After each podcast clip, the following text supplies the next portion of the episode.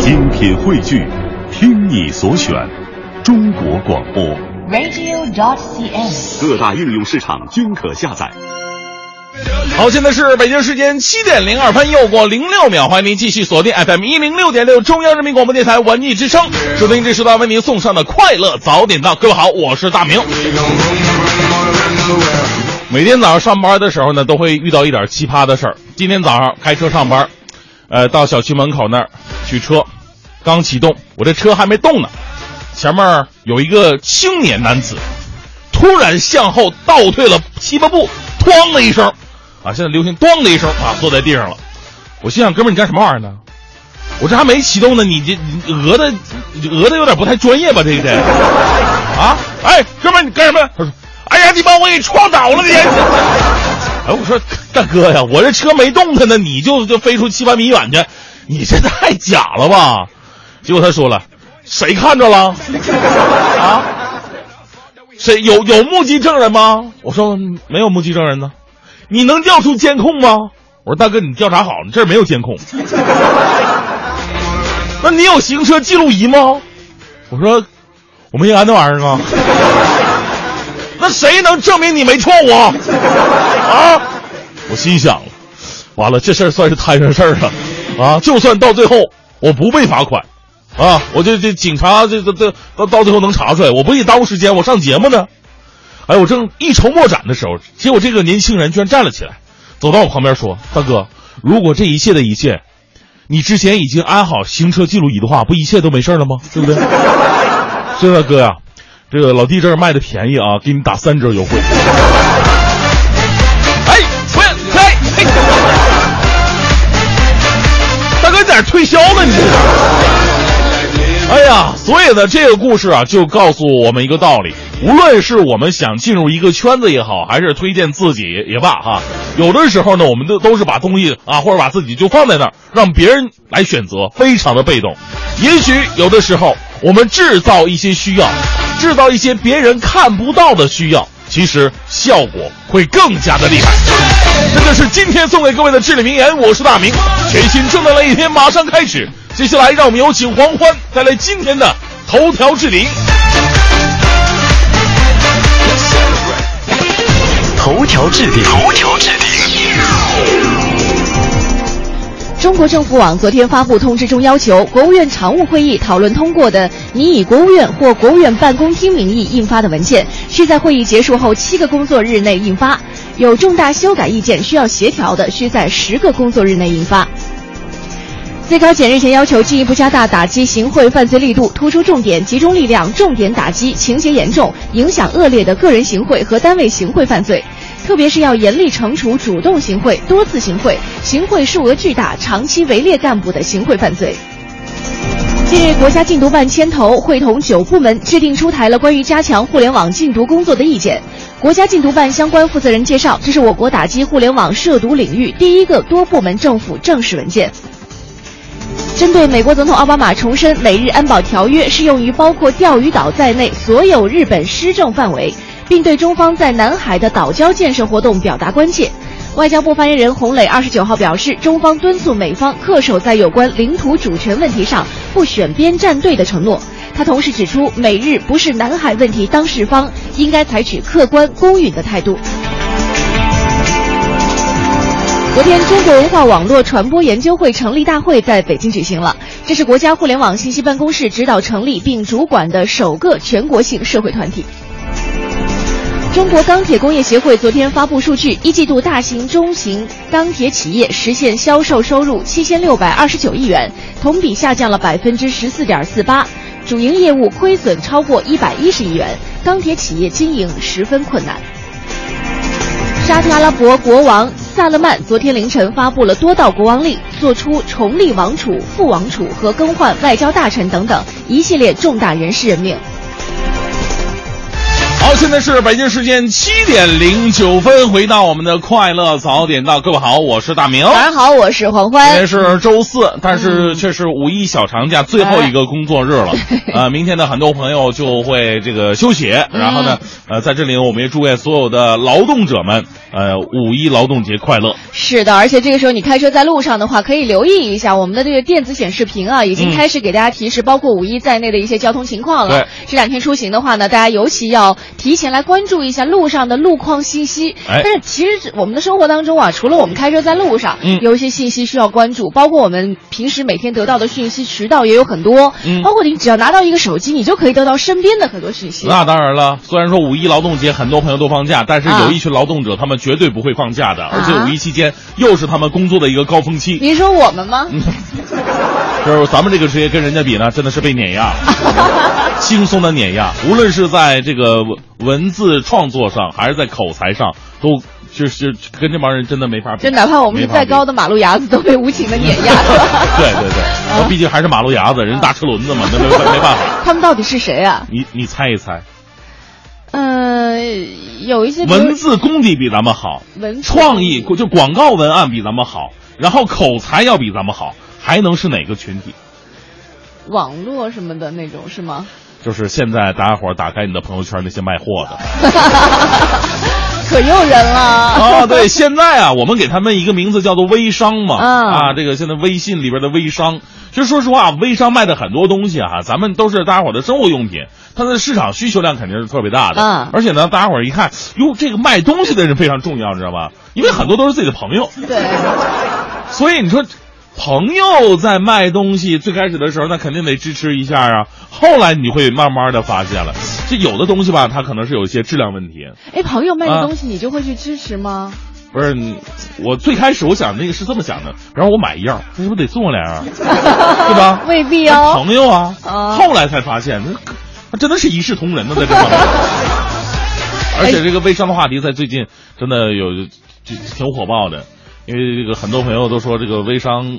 呃，扰乱了自己的生活。打开朋友圈以后，这什么没基本上什么也看不到了。哎，我们是不是可以啊界定一下哈？就是微商什么样的是微商？只要是在微信上卖东西就算微商是吗？就是成规模的、哦发展下线的，哦，那种发展下线。那比如说，像因为之前我们做其他的节目会认识一些嘉宾啊，他可能比如说是时尚买手，他会自己有设计衣服啊什么的，嗯那种那种算吗？那种不算吗？呃，不不不走批量的就不算。那就不算，那就他要自己设计衣服，一一一天卖两万件儿，这这 这就是微商，纯的这是啊。哦，明白了，明白了，啊它是有点有点像那种。有点类似传销那种吗？就那种啊结构像哈，但是可能形式不是那么像到。现在连微商都不知道是，我一直以为你怎只要么还不做微商啊？啊？我一直以为只要在微信上卖东西就算微商，然后刚刚你问我的时候，我说，哎，我还真买过。后来如果这样界定的话，那还真没有买过。所以你已经晚了，你知道吗啊来不，及每个人都在羡慕着马云，但是没有一个人却是像马云一样去这是努力工作。所以加入我们微商，诚招代理啊！太可怕了！哎你的生活当中或者你的微信朋友圈里面有没有一些微商哈？嗯他是从你的朋友。发展成为微商的，还是说他成了微商之后，你不小心加到了他，然后慢慢慢慢有了多了多的了解？对说说你对微商的生活有没有了解呢？对，来说说你跟微商之间的一些故事哈，是的放送到快乐早点到一零六六的微信平台今。天参与互动的，为您送出的是国美在线大客户给我们提供的每天一张价值一百元的电子消费券。嗯另外还有彼得与狼龙猫交响童话音乐会的演出票，以及天津海昌极地海洋世界提供的价值四百三百四十五元的一个呃礼品套装，包括嗯两张门票和一个小纪念品。另外呢，还有我们在节目当中啊，今天要送出国家大剧院制作的贝里尼歌剧《诺尔玛》的演出票。这个演出票呢还挺挺不错的哈，这是一个持座票区，票价是八百八十元。我们在节目当中呢也是要送到您的手中。哎，正在为您直播的是快乐早点到，继续为您带来今天的大明的新闻联播。个性的新闻解读，最霸气的时事评论，语不惊人死不休，尽在大明的新闻联播。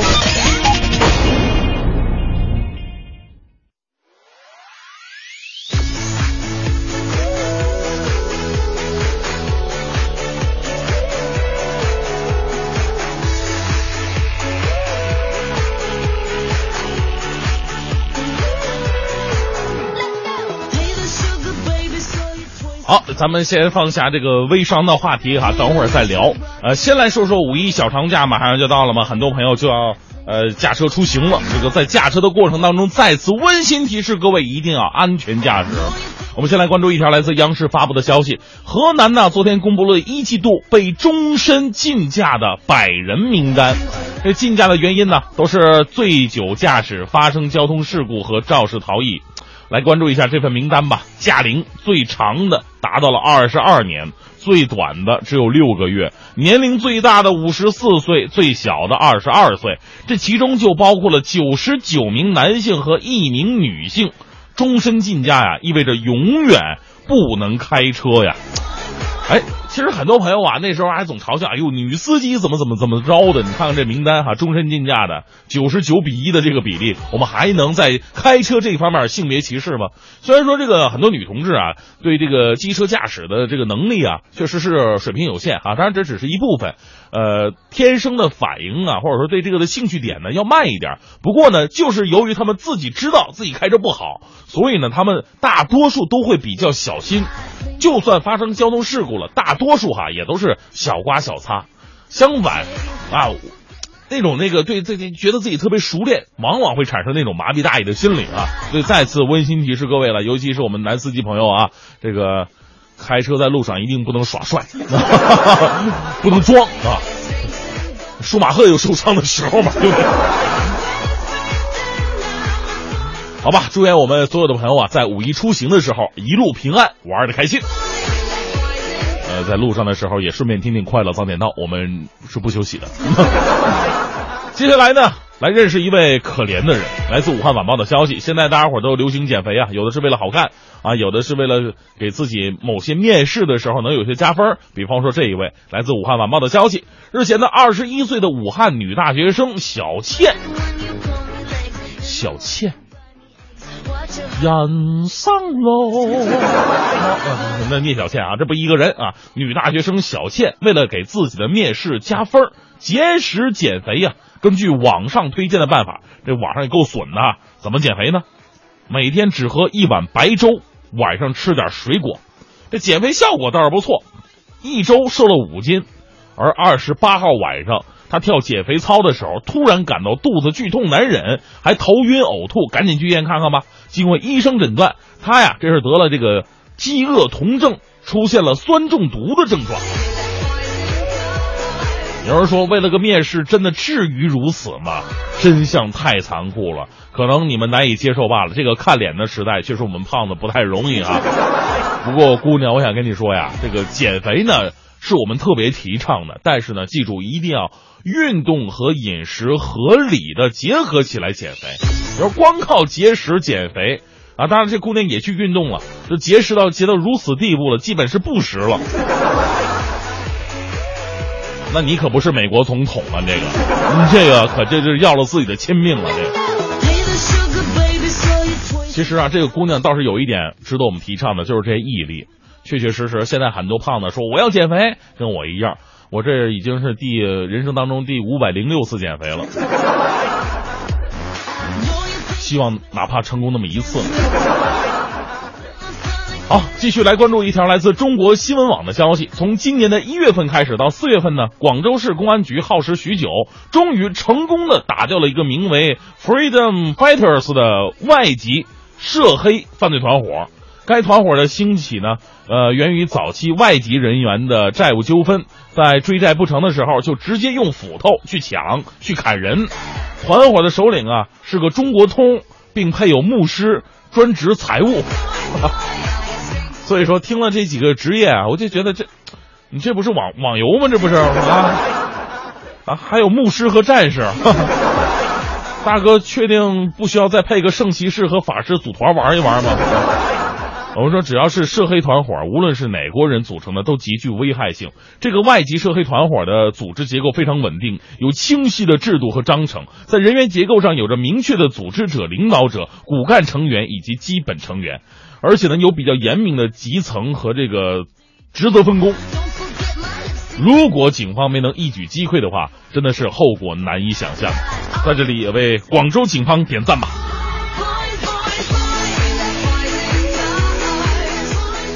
接下来带来这一时段的正能量，来自央视的消息。二十八号，在浙江嘉善县的一个路口，一辆出租车为了躲避一辆蓝色的厢式卡车，冲上了路边的隔离绿化带，造成了翻车事故。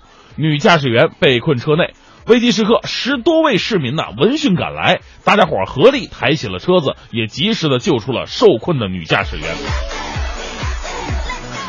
我们为陌路相逢却能伸手救援的路人呢点赞呢，同时更要提醒各位司机朋友：十次事故九次快，过路口的时候还请尽早的减速慢行啊。最后跟大家讲一段子吧，说有一开出租车的司机哥们儿，有一天拉一活儿啊，然后呢，乘客上车之后就发现这司机特别的勇猛，开车无比的快，而且最大的特点。每个红灯就是路口的红灯，他都不停，哇，直接冲，唰就过去了。啊，没事，没没没监控，没监控我就过去了。啊，没监控。完，终于到前面有个红灯的时候，他停下来了。这乘客就问了：“这儿有监控啊？”呃，他说：“这儿这儿没监控啊。”没没监控，你不你不冲过去吗？啊，这这路口我哥经常过，我我不能这这。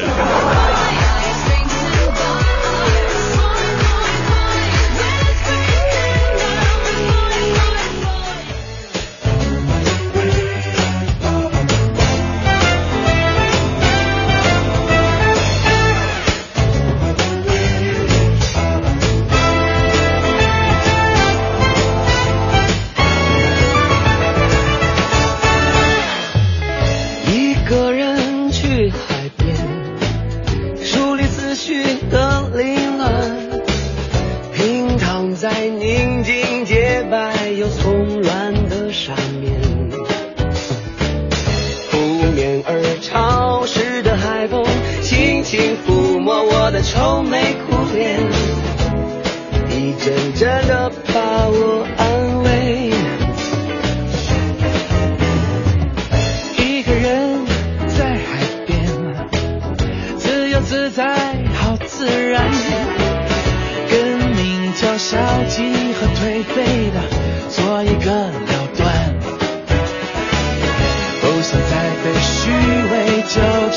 让内心的忐忑持续着不安。我不想丢了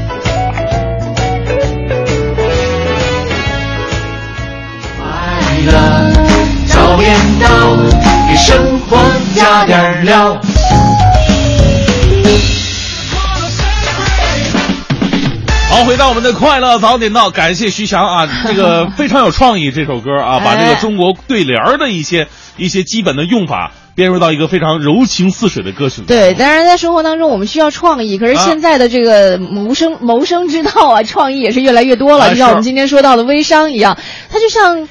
空气一样，在我们的生活当中无孔不入啊！只要你打开微信，你你不知道谁就是就是你的朋友圈里的朋友下一 就是下一个微商了。其实咱们暂且不说这个微商卖的东西怎么样，嗯咱们就是他的广告创意、广告营销能力。我就想，他们如果不干这行，真的把他们放在一个比较正经的一个岗位上，他们能干得非常的好。就在你心里，你已经觉得微商特别不正经比 主持人强了。一会儿我在脱口秀当中，我给你讲讲我遇到的这几个微商，绝对是人才啊！太可怕了！我们在微信平台上也看到很多朋友给我们发来消息哈，说了啊他身边的微商、也是让人哭笑不得的。当然，也有一些人表示接受，会觉得哎，我看到 微商发的一些消息，起码比如说卖手串的，啊我还知道了手串的知识哈，也有一些接纳的。那你的意见到底是怎样的？欢迎你发送微信到“快乐早点到一零六六”的微信平台。嗯，一会儿呢就来看一看大家伙发来的好玩的微信。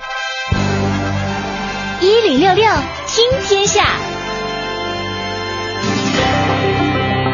好，这一时段一零六六听天下，我们来关注一下，在昨天召开的国务院常务会议当中，从降低进口关税、增设口岸进境免税店等等五个方面，部署完善消费品进出口相关政策，丰富国内消费者购物选择，并且要求有关部门抓紧拿出具体方案。嗯，作为拉动经济增长的三驾马车之一，去年以来在投资增速持续下滑、出口不佳的情况之下，消费一直发挥着经济增长稳定器的作用。今年一季度呢，消费增速虽然略有下滑，但是仍然以比较平稳的速度在运行。再来看一下环境保护部昨天公布了环保部党组对中央巡视整改情况的通报。通报中提及，国家重大科技专项之一的水专项，在资金管理方面存在虚假合同、重复立项、虚假立项、示范工程贴牌、虚假发票、虚假业务套取资金问题。嗯，环保部呢为此约谈浙江大学、北京大学、北京碧水源公司，要求限期整改，有关责任人已经受到党纪、政纪处分及刑事处罚。昨天发布的福布斯二零一五中国大众富裕阶层财富白皮书预计说，二零一五年底呢，中国大众富裕阶层人数将达到一千五百二十八万人，中国私人可投资资产总额将达到一百一十四点五万亿元。白皮书说了，这一阶层呢，海外移民和投资的意愿有所下降，房地产投资不再受宠。这个白皮书显示，二零一四年末，中国大众富裕阶层的人数达到了一千三百八十八万人，同比增长了百分之十五点九。这一增速呢，较去年同期下滑。预计二零一五年年底，人数将会达到一千五百二十八万人。所谓的这个大众富裕阶层啊，是指个人可投资资产在六十万到六百万人民币之间的中国中产阶级群体和高端人士。再来看一下今年五一前最后一个工作日，也就是今天四月三十号，或成上半年最拥堵的工作日。五一假期期间呢，高速公路将继续免费通行，预计高速公路车流量将会再创新高，同比增长百分之十，达到二百一十万。为了确保道路畅通呢，五月一号到五月三号，交管部门将对天安门广场地区、景山地区、什刹海地区和京藏高速部分路段采取一个临时的交通管理措施。嗯，也要再次温馨提示一下各位啊，这个五一期间呢，高速公路仍然是免费运行的，免费通行。这个北京市域内所有的收费公路对七座以下含七座载客车辆是免收通行费。呃，免费通行时间呢是五月一号零点开始到五月三号的二十四点，以车辆驶离出口收费站的时间为准。嗯，当然我们出行的话呢，要特别提示一下，因为假期选择驾车出游的人比较多。那春夏季呢，因为路面气温开始升高了，所以车辆出现爆胎的概率可能要高一些。是呃，我们在驾车的过程当中一定要注意一下路面的一些异物，嗯尽量的去避免车辆轮胎高速碾压这些异物。比如说，就是车辆在日常使用当中也不要去，尽量不要去上马路牙子，过沟盘的时候一定要减速慢行。对，呃，最后来关注一场比赛哈，在昨天的一场比赛当中，这个呃丰田中心。啊，这个是火箭队在丰田中心主场是迎战达拉斯小牛，这场比赛对于双方来说都至关重要。最终火箭队是一百零三比九十四获胜，从而以四比一的总比分淘汰小牛，成功晋级到西部半决赛当中。嗯，其实这场比赛对小牛来说也是生死之战了，而火箭呢，可能更加渴望在主场结束战斗。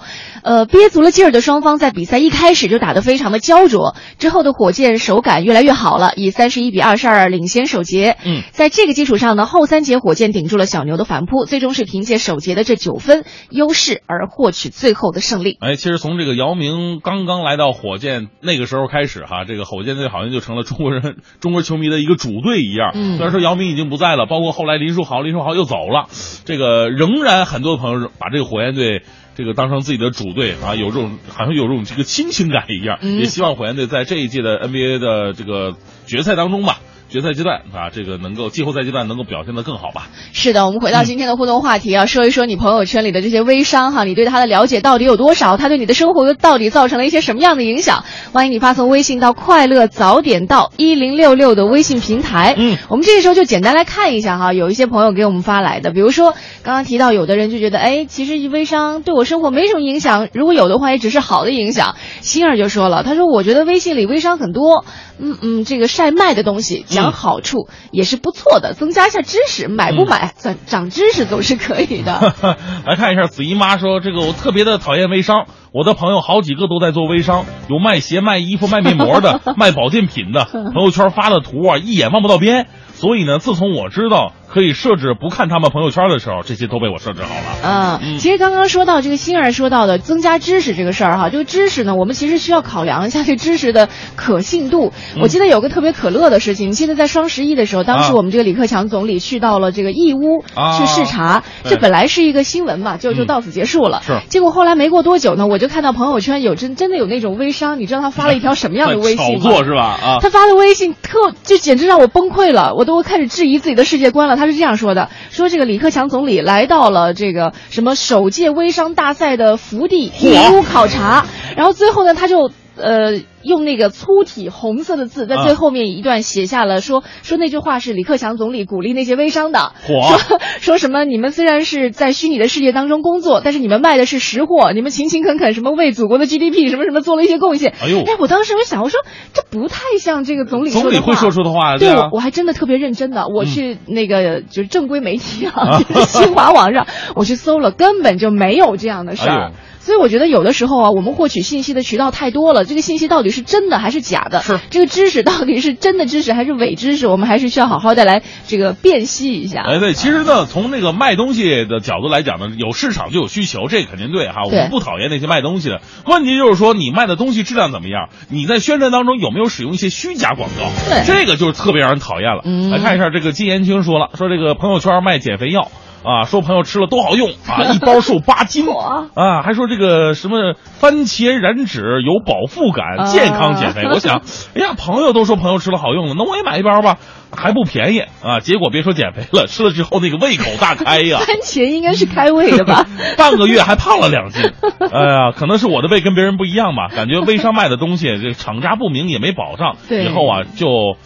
把这些这个呃这个总发广告的人给屏蔽掉了，让他们天天刷屏。对，其实现在有很多的报道都说，在微商上卖的一些产品啊，其实都是三无产品，经常被查处的，所以。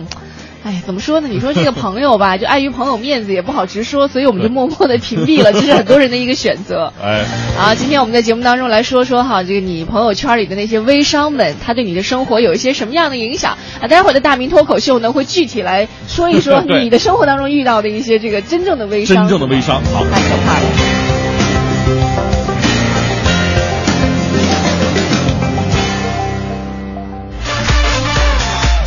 现在是北京时间七点五十三分，回到快乐三点到，各位好，我是大明。早上好，我是黄欢。今天跟大家聊的互动话题呢，说的是咱们朋友圈里边或者是微博上面，嗯，那些这个不断滚动的这个微商们啊。来看一下微信平台上哈，我们有朋友给我们发来消息，比如说这个。呃，寂寞梧桐说了，说我微信上也有人卖东西的，我是不会去买的，因为真的有点信不过微信上叫卖的东西。其实我不是太反对这个，呃，也可以把这个当成信息的一个来源，只是呢，目前没有看到太有创意的，好像复制粘贴的比较多，总体上呢不太走心。但是呢，发朋友圈好了，千万不要发群里呢，或者直接发信息呢。嗯。还有，毕竟是在朋友圈嘛，哈，就卖之前还是先搞清楚卖的东西，你给朋友卖的东西到底靠不靠谱。嗯。否则的话，可能你的朋友圈啊会越来越小。哎，你看那个飞了就说了，说反映个情况啊，播不播随意。现在有个现象，很多学校老师做微商，让学生家长买，你说这是真实情况啊？你说这是教学呢，还是做生意呢？这个是的的确不太合适了，不应该啊。啊，嗯。呃，刚刚还有微信平台上有朋友给我们发的，说这个，呃，飞了说说微商，我觉得挺好的呀，干嘛说人家？有的微商都是在日本、美国现场采购宝宝用品、服装啊、包包等等物品，都觉得挺好的。主要是这个现场采购质量有保证，价格合理，真的是有良心微商货真价实的。所以说，如果说微商这个东西可以继续存在的话呢，也希望咱们的某些监管部门哈，给这个微商啊来评个级。对啊，起码你决定觉得这个微商确确实实他是呃。实打实的真货，或者说这就就是好好好品质的东西，咱们给他。呃，弄个这个，比方说也是按宾馆来评个一星的、二星、五星什么的，也算是这个工工商部门认证的呀，对啊，对吧？网络监管认证的，这这还可以。哎，我身边也有这样的朋友，她就是真的两个好闺蜜，一个在国内，一个在国外。国外那个呢，就一边呃上学，嗯，一边可能就会帮忙去买一些东西，然后买东西的时候也会现场拍一些照片啊，我现在到哪儿了？包括她在这个微信的那个下方，她不是你拍照片的时候，她会有一个地址的标注吗？哎，等等等等的，这样的话，朋友之间还。稍微信任一些，而且就是你要买什么，他真的是帮你去买，而不是说他给你去选择。比如说我有十几十种货品，你要哪一种？不是的，就是你之之前把你想要的东西名字告诉他，然后他再帮你去找，这样可能还稍微好一些。哎，但是我纯纯代购嘛，这不是？呃，对对对，就是有啊点像代购那种，这跟微商还是是我。我特别特别可怜那些代购的啊尤其是很多身边的人，好不容易出去玩一趟啊，请个年休假。好不容易出去玩一次，就问一句：“哎呀，我我要去去日本了，有没有谁想买什么东西的？”人家客气，哗哗哗哗哗，好几百样，结果到了日本啥也没干，全是买人买东西的。而且很多时候好像过关的时候会有一些问题吧，因为东西超过了个人用量嘛。对对对，今天我们在节目当中来说一说哈，这个你身边的这些微商们，他是怎么样在你的朋友圈兴风作浪的？嗯 来发送到微信平台“快乐早点到一零六六”。一零六六听天下，这一时段一零六六听天下，我们来关注一下五一小长假的北京。小长假要到了，市属十一家公园呢要推出二十八项游园主题活动，预计将会有一百八十万人次来游园赏景。市属公园呢将会累计展出三万株的牡丹，这些牡丹将在景山、天坛、北京植物园、紫竹院、玉渊潭、北海香山以及中山公园和中国园林博物馆等地形成九处各具特色的牡丹观赏点。嗯，由于是节日期间嘛，所以说人流量如果过大的话呢，也是有一些安全隐患的。那在假日期间，市属公园四十个门区将由专业人员手持安检仪进行安检，也请各位这个好好的配合了。那中山公园和中国。园林博物馆对全部入园的游客呢进行人物同检。另一方面，为应对客流高峰，市属公园将启动七项安全疏导和服务扩容措施，包括新增近一倍的售票窗口，开辟三十六条单行线等措施。嗯，再来看一下近段时间的北京市住建委等等三部门联合发布了北京市推广限制及禁止使用的建筑材料目录。新版目录当中呢，包括像袋装水泥、充气石膏板、白炽灯等等一批不环保、能耗高、寿命短的建筑材料以及设备被列入到禁止使用的建筑材料及设备名单，将告别北京建筑工程的舞台。嗯，呃，新目录呢将会从五月一号开始正式实施，届时呢这些材料都将会在建设工程当中禁用了。该规定呢也意味着从五月一号之后。项目工程维修开发商提供的毛坯和精装修的房屋之内啊，都不能够再使用白炽灯，还有袋装水泥等不环保的建筑材料。相关负责人表示，对于袋装水泥的使用啊，如果是用于家庭装修，呃，因执法比较困难，属于个人行为，所以呢，家庭装修使用的建材呢，不强制按照这个目录要求来进行。是的，那从五月一号，也就是从明天开始啊，在地铁里乞讨卖艺将被处以五十元以上一千元以下的罚款了。在车站车厢内派发小广告将面临最高一万元的罚款。昨天，北京轨道交通执法大队成立了。五月一号开始呢，这支专业执法队伍将在地铁站厅、站台内紧盯各类危害地铁安全的行为。交通执法总队副总队长表示，对执法行为呢，开始会以劝导和制止为主。比如说，执法人员发现了乞讨卖艺的，将会把他们请请出地铁；要是对方抗拒执法的话，涉嫌刑事违法，将会交由公安部门来处理。嗯，北京地铁运营公司相关负责人表示，五一开始执行的《北京市轨道交通运营安全条例》当中提到，在车站内禁止从事滑板、轮滑、自行车等运动工具。下一步呢，轮滑、滑板等运动器具呢，可能禁止带入地铁了。目前呢，有关禁带物品的目录，相关部门还在进一步的完善。之前允许带的大型工具等等，未来也有可能被列入违禁的名单当中。嗯，所以我们要及时了解到相关的一些政策法规啊。再来看一下，自从北京首钢在在三月底夺冠之后呢，马布里并没有马上返回美国，他在北京又多停留了一个多月的时间。这段时间，老马也是非常的忙碌。其实从我们的广告宣传当中也感受到了哈，在很多的公益商业活动当中啊，都会见到他的身影。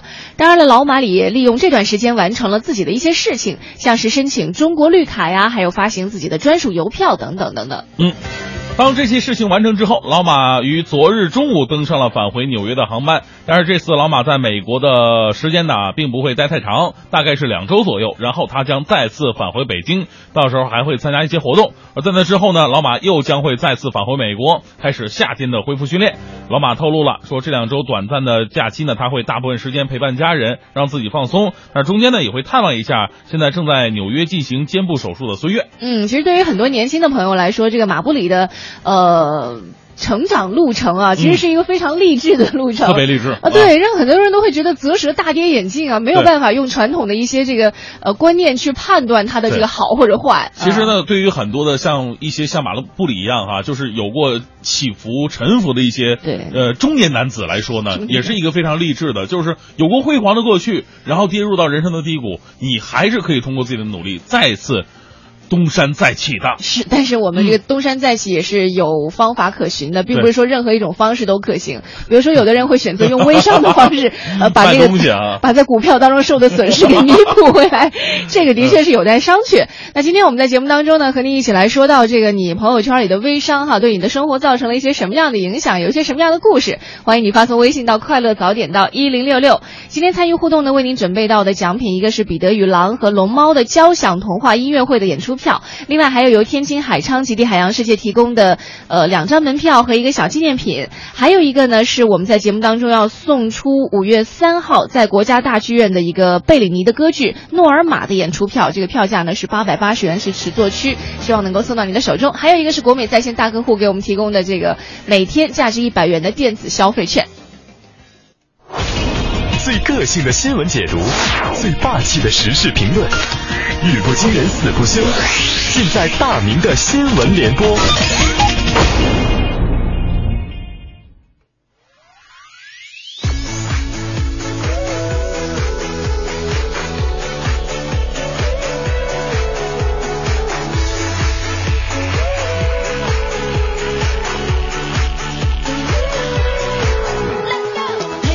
八点零九分的时候，进入大明的新闻联播。先来关注这么一个群体，五一节快到了，也要向这个群体致敬了，就是我们的老师。老师，你们辛苦了。不过呢，高校教师的辛苦啊，还真的不仅仅在于教书育人这一方面。我们来关注一下新华网的消息，让我们了解一下教师这个行业啊。北京高校的青年教师们面对着这样一个难题，那就是可望而不可求的。正呃职称的晋升，还有过度倚重科研论文的评价考核，而教书育人呢全凭良心。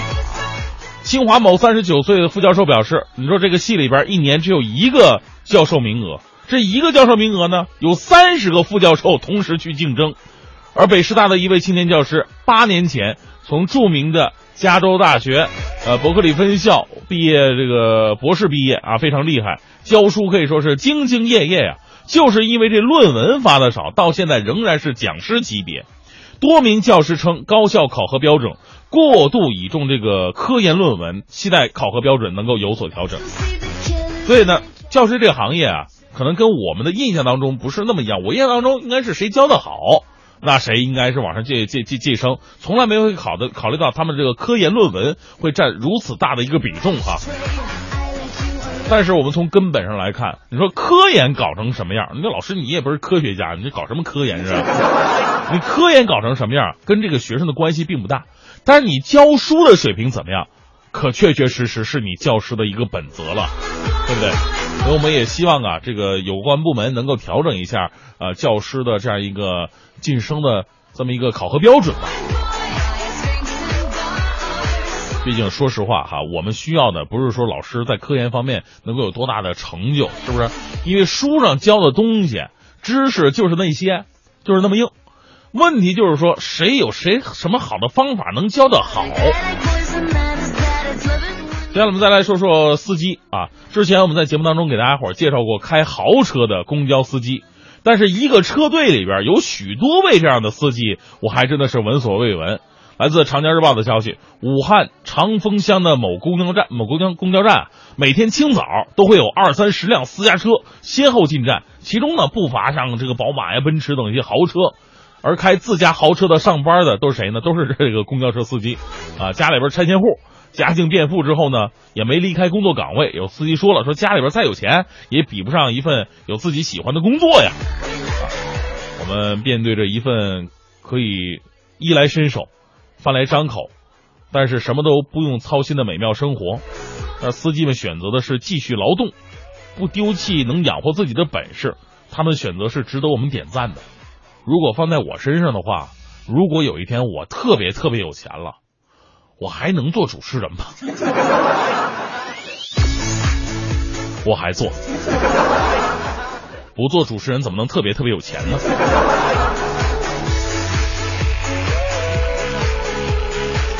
做了也好像不能特别有钱。好了，不考虑这些问题了啊。这只是我想，这些司机朋友，你说你们上班你们开公交车，下班你们也开车，你们真的不会累吗？实在不行，我帮你们开也行啊。继续来认识一位朋友啊，这个堪称是钢筋水泥世界里的一位大侠呀啊！现在的朋友都喜欢追求速度，要么呢是这个买一些这个。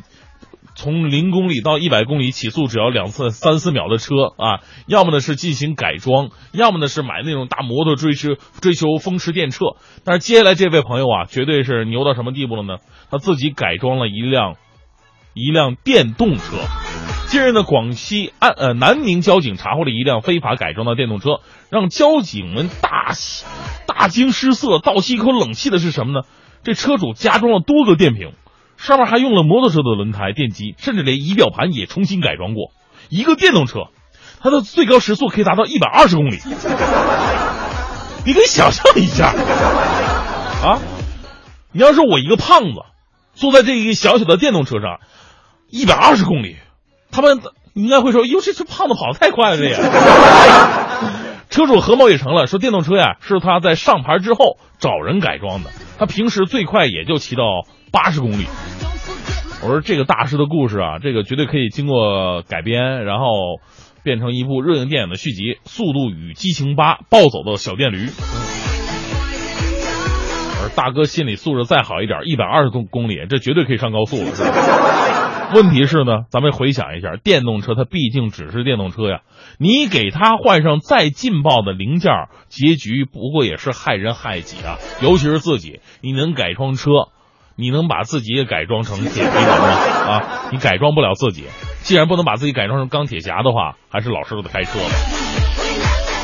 最后依旧为各位带来浓浓正能量。来自央视的消息，几天之前呢，贵州老人唐年喜过了自己的百岁生日，而给他庆生的，你猜是谁？不是他的儿子，不是他的女儿，也不是他的这个子孙后代，也不是他的媳妇儿，而是。早已与他的二儿子离婚的前儿媳赵同竹，唐老的四个儿子跟老伴儿相继去世了。这个赵同竹老人呢，呃，这个主动的，因为赵同竹年龄也也不小了，已经六十了，主动的将这个应该是前公公啊，前公公，主动的接回家照顾，至今呢已经有十个年头了。啊，帮忙洗脚啊、理发呀、煮软面条啊。这六十岁的赵同竹待唐老真的是如亲生父亲一般。他说：“老人应该照顾他，永远是我的公公。”哎呀，百善孝为先，为这位前儿媳点个赞。这么别扭的前儿媳，祝福好人一生平安，也祝福唐老能够继续保持身体健康。这个咱们说说实话，这个儿媳跟婆婆呀、公公之间的感觉呀，咱们就无法形容，更何况前儿媳呢，对不对？其实跟丈夫之间的感情呢是一方面的，但是对于两四位老人啊，因为咱们说四位一个家里边四位老人嘛，这个感情又是不一样了，所以。记住，夫妻之间再吵架、再闹口角，甚至有一天劳燕分飞了，也千万别伤及到四位老人。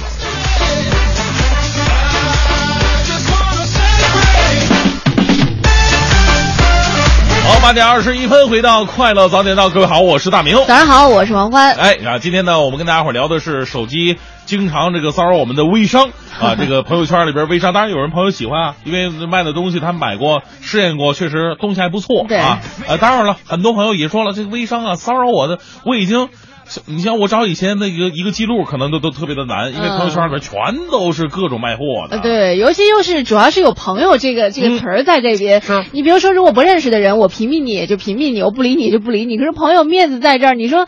总觉得有些不合适，是吧？然后今天我们的微信平台上还真的有微商给我们说话了。他说：“难说了，我就是微商，我是两个孩子的妈妈。之所以做微商呢，是因为产后身体不太好，在家歇了一年，嗯，要带两个孩子，又不想与外界脱节，所以就做起了微商。我不觉得微商有什么不好呀。我做微商的原则就是正品心不黑，只要能够合得上运费，我就包邮；只要能赚到五十块钱，我就赠送小礼品。做微商充实了我的生活。对于真正需要的朋友们来说，我帮他们。”节省了去国外一整套食宿费和路费、过关费，他们开心，我也开心。啊，嗯其实说到这个微商，咱们群里边儿啊，这是咱们这个群里面 朋友圈是吧？咱们这个公众平台上很多的听友还真的是做过微商的。对，呃，刚才我就看到有一个朋友说了，说这个以前做微商的一些经历哈，嗯哪儿去了啊？这儿呢。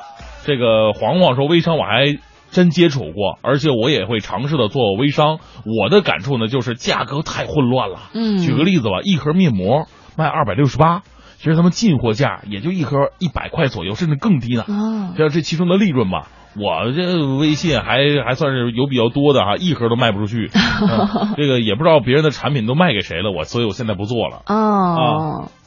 哎，他还说了，他后面又发了一条，他说：“我觉得微商之所以混乱，可能是准入门槛太低了，嗯很多微商都是不囤货的，零成本，就是把上家的产品图片和文案挂在自己的微店里就行了，这叫代售。是啊，嗯就是除了这个影响一下自己的一个公信力，没有任何的成本啊。啊。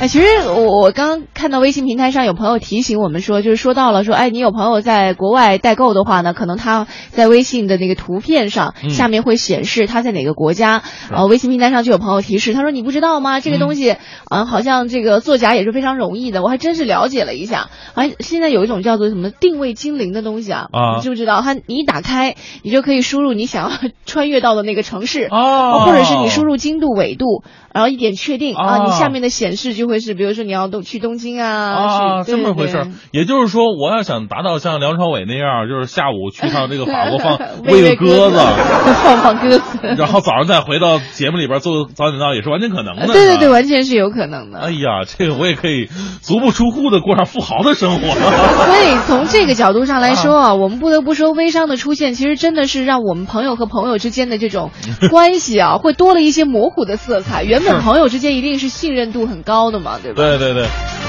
来看一下哈，这个大番子也说了，他说、说到微商这话题，我真的是深有感触。我有两个同学就是做微商的，成天在朋友圈里发广告，都是一些面膜类的产品，是品牌呢我都没听过。一个同学呢，呃，这个卖之前都会试一试啊，他自己去试，保证没问题之后才会售卖。而另一个同学简直做的走火入魔了，不仅发展了很多下线，而且就算是同学啊，售价也不低，还天天吹捧自己不上班，家里一天挣好几千。火最后一个呃，最后第一个同学呢，慢慢悟出了一点问题，退出了微商的行列。嗯第二个同学呢，至今还在微商里卖着各种没听过的化妆品，越卖越大。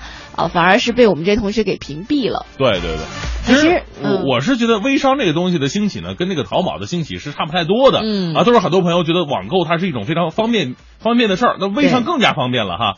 但是呢，它有一个问题，比方说现在马云他就会面临一个问题，就是说，哎呦，淘宝的假货怎么这么的多呀？嗯啊，马云那时候说了一句话吗，也许不是说这个淘宝假货多，而是说你太贪心。嗯其实它是一个很辩证的东西。如果说你觉得，你比方说我这一双乔丹鞋哈，它上面写一千块钱，但是你知道美国在美国代购都得三千多。然后您要买，你能说是假货多？那是确实是假货，但是嗯。是这个不应该相信，你都信的，那还是自己有问题啊。对对嗯对对。对，哎，刚刚他说到这个面膜的事儿哈，嗯。还得说一句，就是有的面膜产品，可能尤其女生会比较了解一些，不是说你用了一次两次，你脸上没出疹子，这就是好的。啊。因为有的面膜长期来看是吧？，对，有尤其什么美白啊这些东西，它可能对你的这个身体的伤害，通过毛孔渗入到你的这个体内的话，它嗯。伤害不是说一天两天的，哎日积月累之后，可能对肾脏还会有一些损害，所以这个尤其要特别注意一下本。来是脸的事儿，怎么整到肾上去了？啊，真有这样的事儿。对呀对。美白面膜含铅，这是大家都知道了嘛？铅嗯汞超、经常容易超标嘛。啊，来看一下哈，还有微信平台上说到的这个这个这个朋友圈里的微商，你看 Casta Diva 说了，说我有个同事儿，呃，同事儿，我有个同事和他媳妇儿一起开微店，主要经营各种文玩，比如说琥珀蜜蜡呀、珊瑚啊，这个等等哈，菩提子之类的，应有尽有，嗯天天发布几十条供货信息。我是很喜欢文玩，但是我从来不在他那儿买，为什么他不是。嗯，他没提呀、因为其实很多喜欢的人，我觉得都会有自己的渠道吧。他这种东西还是要手感啊什么的。他不时的给我出一些呃一些新出的菩提子核桃，让我嗯帮他去盘着玩儿。等盘出包浆之后，再给他换新的。文玩收藏有句话叫做“过手即拥有”，这种免费拥有的感觉也是挺不错的。我啊，什么叫过手即拥有呢？他们到最后还是给别人了吗？就是他不要求一直一直占有他嘛。哎呀，玩文玩的人果然是心胸开朗。你会发现生活当中啊，很多领域它都它都蕴含了很多人生哲理，是吧？哎呦，你看子子之鱼儿说了，说开始微信买东西都是代购，从国外帮着大家买点便宜实惠东西，自己还赚点钱，其实挺好的。但是现在微商有很多所谓代购啊，都是这个卖假包假鞋的，然后经过四五道代理来赚钱，卖给朋友。我总觉得好像要是买了就是什么冤大头哈，如果真是一手货源啊，微商代购也是不反对的。对你就像我今天脱口秀所说的那样嘛，就是很多微商他的广告文案呢，包括他的这个语气，就好像你不买或者说你不干微商的话，你就赔了五个亿一样。你就是傻子。啊，来看一下傅磊说的，说很简单啊，关系好的给点面子我就留着他，关系一般我就直接给屏蔽了。嗯，这是最简单直接的一个做法。其实我也是这样。是，那收音机前的您，这个对微商有什么看法呢？包括如果您是微商的话，来说说您这个从事微商这么长时间以来，就是遇到的一些问题，包括给自己证明都可以哈。发送到快乐赞点到一零六六的微信。一零六六听天下。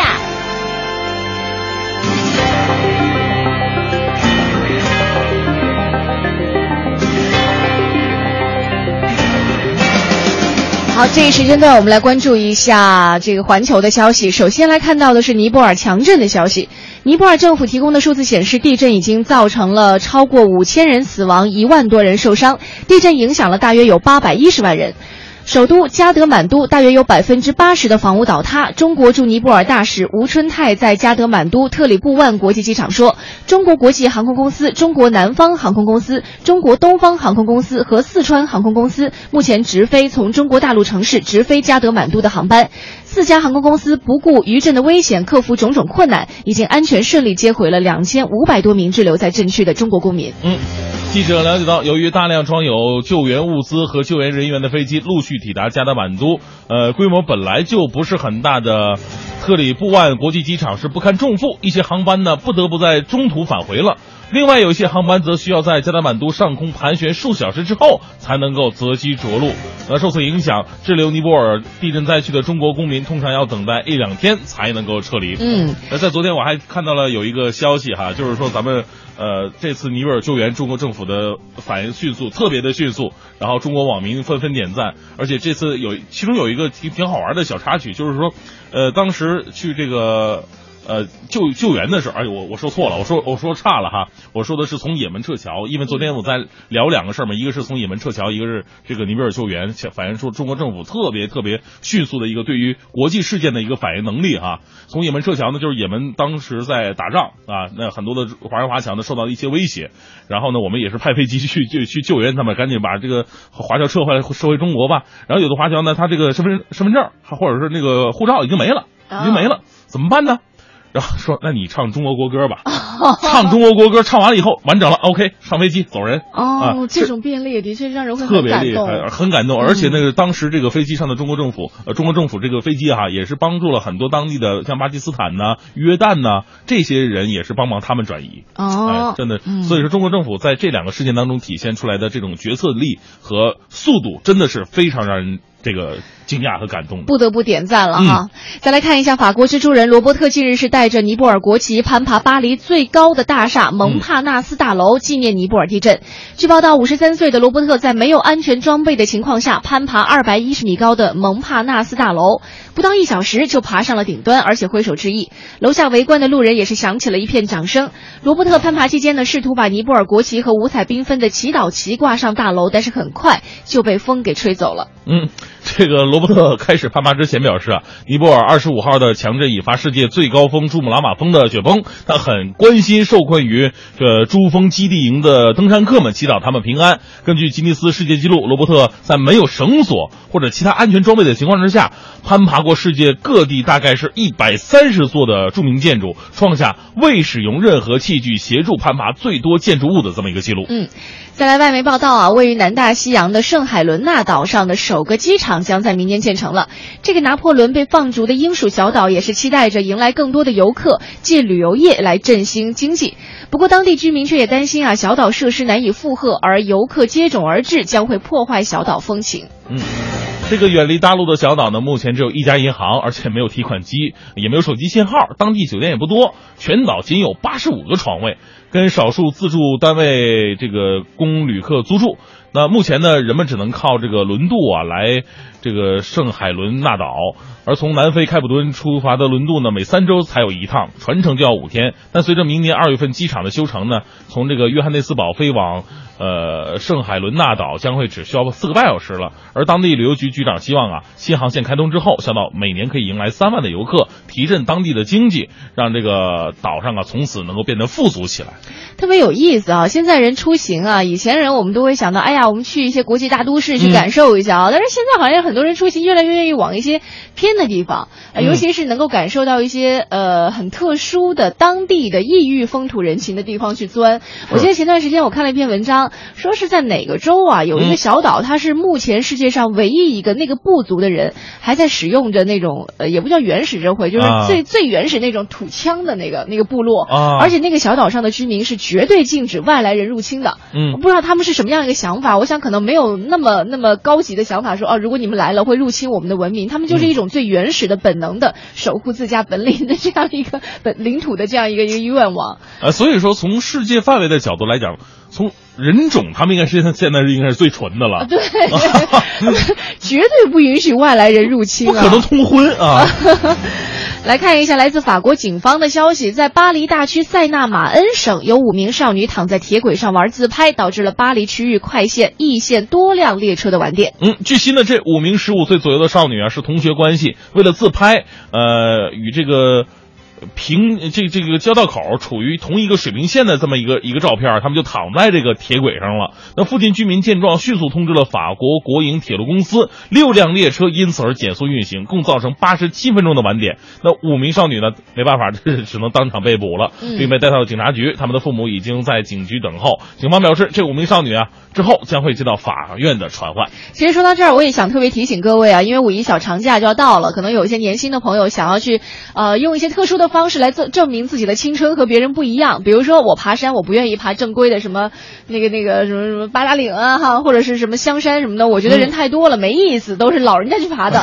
我年轻人，我一定要爬个野山。你爬野山，其实本来照理来说是没有问题的，嗯但是一定要前提是你能够保证你能够安全的回来。哎，别别别爬野山了，还是 是咱也别别建议大家爬野山了。珠穆朗玛峰都有雪崩的时候呢，但是对不对？对，因为你要知道太危险了，你你爬了野山，你万一出什么事儿的话，你可能要动用很多社会资源去找你，而且家人也很担心。对还有像什么睡铁轨拍照这个事儿，我觉得这种这样刺激的青春，真的是就是还是比较狭隘的吧。有有必要这么刺激吗？就是我觉得人生啊，想要刺激的话。无处不在啊，就嗯没有必要就一定通过这个爬野山啊，或者说游野泳啊，来来达到这种目的。你完全可以，比方说早上早班的时候呢，你故意晚走五分钟，哎，多刺激！啊！每天看着表，哎，我每天就这么刺激。这个也受不了啊！还有的人就是想要赚钱，是吧？就、嗯呃炒股，当然这个无可厚非了哈，哎是一种投资的方式，嗯但是也够刺激的。还有有的人可能就想，哎，我我看到那么多人做微商，我赚钱了，我也啊想去试一试。是可能在自己不是特别了解的情况下，哎，试水了，有了自己的感受之后，你或者选择、选择继续留下来，或者选择这个退出，都是你自己的一个选择了。而且呢，这个我们不能否认微商这个里边会有卖真正的正品或者好货的微商，也肯定是有的，而且也肯定会有赚钱的微商，但是绝对不会像每个微商所鼓吹的那样那么的诱人。啊你不来你就少亏，就就少赚五个亿的那个，我你你你不买的话，我们这个产品就就好到天儿那那那那那种的，肯定的，肯定会有所虚假成分的对，你看风商刚刚嗯。在微信平台上就说了，他说其实我觉得没有微有没有微商啊无所谓，嗯。主要是自己要睁大眼睛来提高你的辨别能力。对。最重要的还是希望微信能够加强管理，有个规范化的这个对微商的一个管理。嗯，是啊，包括现在的淘宝也是一样啊，希望能够真正拿出好的产品来提供给消费者。嗯，来看。嗯、这个微信平台上，灰灰说了，说微商的朋友啊都被我屏蔽朋友圈了，你们知道吗？嗯 不仅是因为没有售后保障，而且朋友买到各种不合适，也很容易伤感情。嗯还有最重要的就是太费流量了，因为都是图片，对吧？嗯对对对。他这个蒙古国海军司令说，这年头谁朋友圈里没有一两个微商啊？但对我来说没任何影响，因为我从来不在网上买东西，除了图书啊，所以我基本上屏蔽掉。碰到实在无聊的就打发时间吧。啊，你说微商怎么就没有卖图书的呢？这多好啊！利润低吧，可能是。徐小美说了，说我扛不住了哈，越来越多的朋友在空间和朋友圈卖包、卖鞋、卖面膜、卖化妆品，我觉得我也不能再低调了，专业维修核潜艇，抛光打蜡。回收二手航母、清洁航母 航天飞机保养，啊什么大量量大从优有发票，全面接受这个送飞机后视镜、挡风玻璃贴膜，这个还有新到一批纯天然野生散养奥特曼葫芦娃种子、机器人二代孙悟空，欢迎咨询订购。这个纯属捣乱呢。是，啊，来看一下这个杨波浪啊，说了说这个大明，这是我朋友圈的微商啊，说的特别吓人。嗯哪位兄弟有酒店的资源？一个朋友想在北京四环附近收购两家四星或者五星的酒店，单价控制在十五亿之内，可以是运营商，也可以是在建的。一般有这样的事儿都不会在朋友圈里发吧哎？呦，这心呐，我这心跳啊！你认识这么牛的朋友啊？梁静说了，说微商啊，开始有朋友发朋友圈，我真的还会看看，毕竟不妨碍什么。后来我就直接跳过了。再后来我就发现，越来越多的人做这些，完全是刷屏的节奏，根本看不到我想看的内容。结果我就完全屏蔽了，嗯谁发我就屏蔽谁。现在朋友圈啊清静了，零星的还有朋友跟我私信说送点面膜给我试试看。开始我都不好意思拒绝，可是寄来的都是一些三无产品，我也不敢用，而且他们还不停的问，哎，你怎么样？怎么样啊？用得怎么样啊？哈，哎呀，太烦了。最后一气之下，我就给发了朋友圈，啊我说谁再给我推荐东西，我就跟谁绝交。结果就平静了。是哈，就是说到微商，就是很多朋友还有理由呢，说你别看我们有这个这个微微微商，你看现在很多的大品牌，你在这个手机里边经常接到宝马，哦，对吧？对对对对呃，对昨天接到还是中国泰康泰康人寿，哦，我都没注意，因为现在你的你的档次比较低，接到 接不了这个。因为我觉得现在这个朋友圈里就是。嗯，晒的东西太多了。说实话，嗯那个晒那个什么各种卖东西的就别说了，我一般都是一扫而过，就根本就不看了。啊晒宝宝的晒孩子的我也嗯特别接受不了。不是你考虑过孩子的感受吗？而且各种角度啊，穿衣服没穿衣服的哎呦，啊，对，就这个这个，我就觉得这种晒的东西其实含金量就不高了。晒脸的，对就是无论怎么样都都得拍上自己的脸那种的，这个也接受不了。对对对，所以就觉得朋友圈刷的可能这种欲望就会少很多，少了像之前那样，哎、你真的可以看到你的朋友这个时候在做一些什么有意有意思的事情啊，对吧？嗯，行，那我们 说完了好像得罪了很多人，有点害怕呀。呃。快乐早点到，给生活加点料。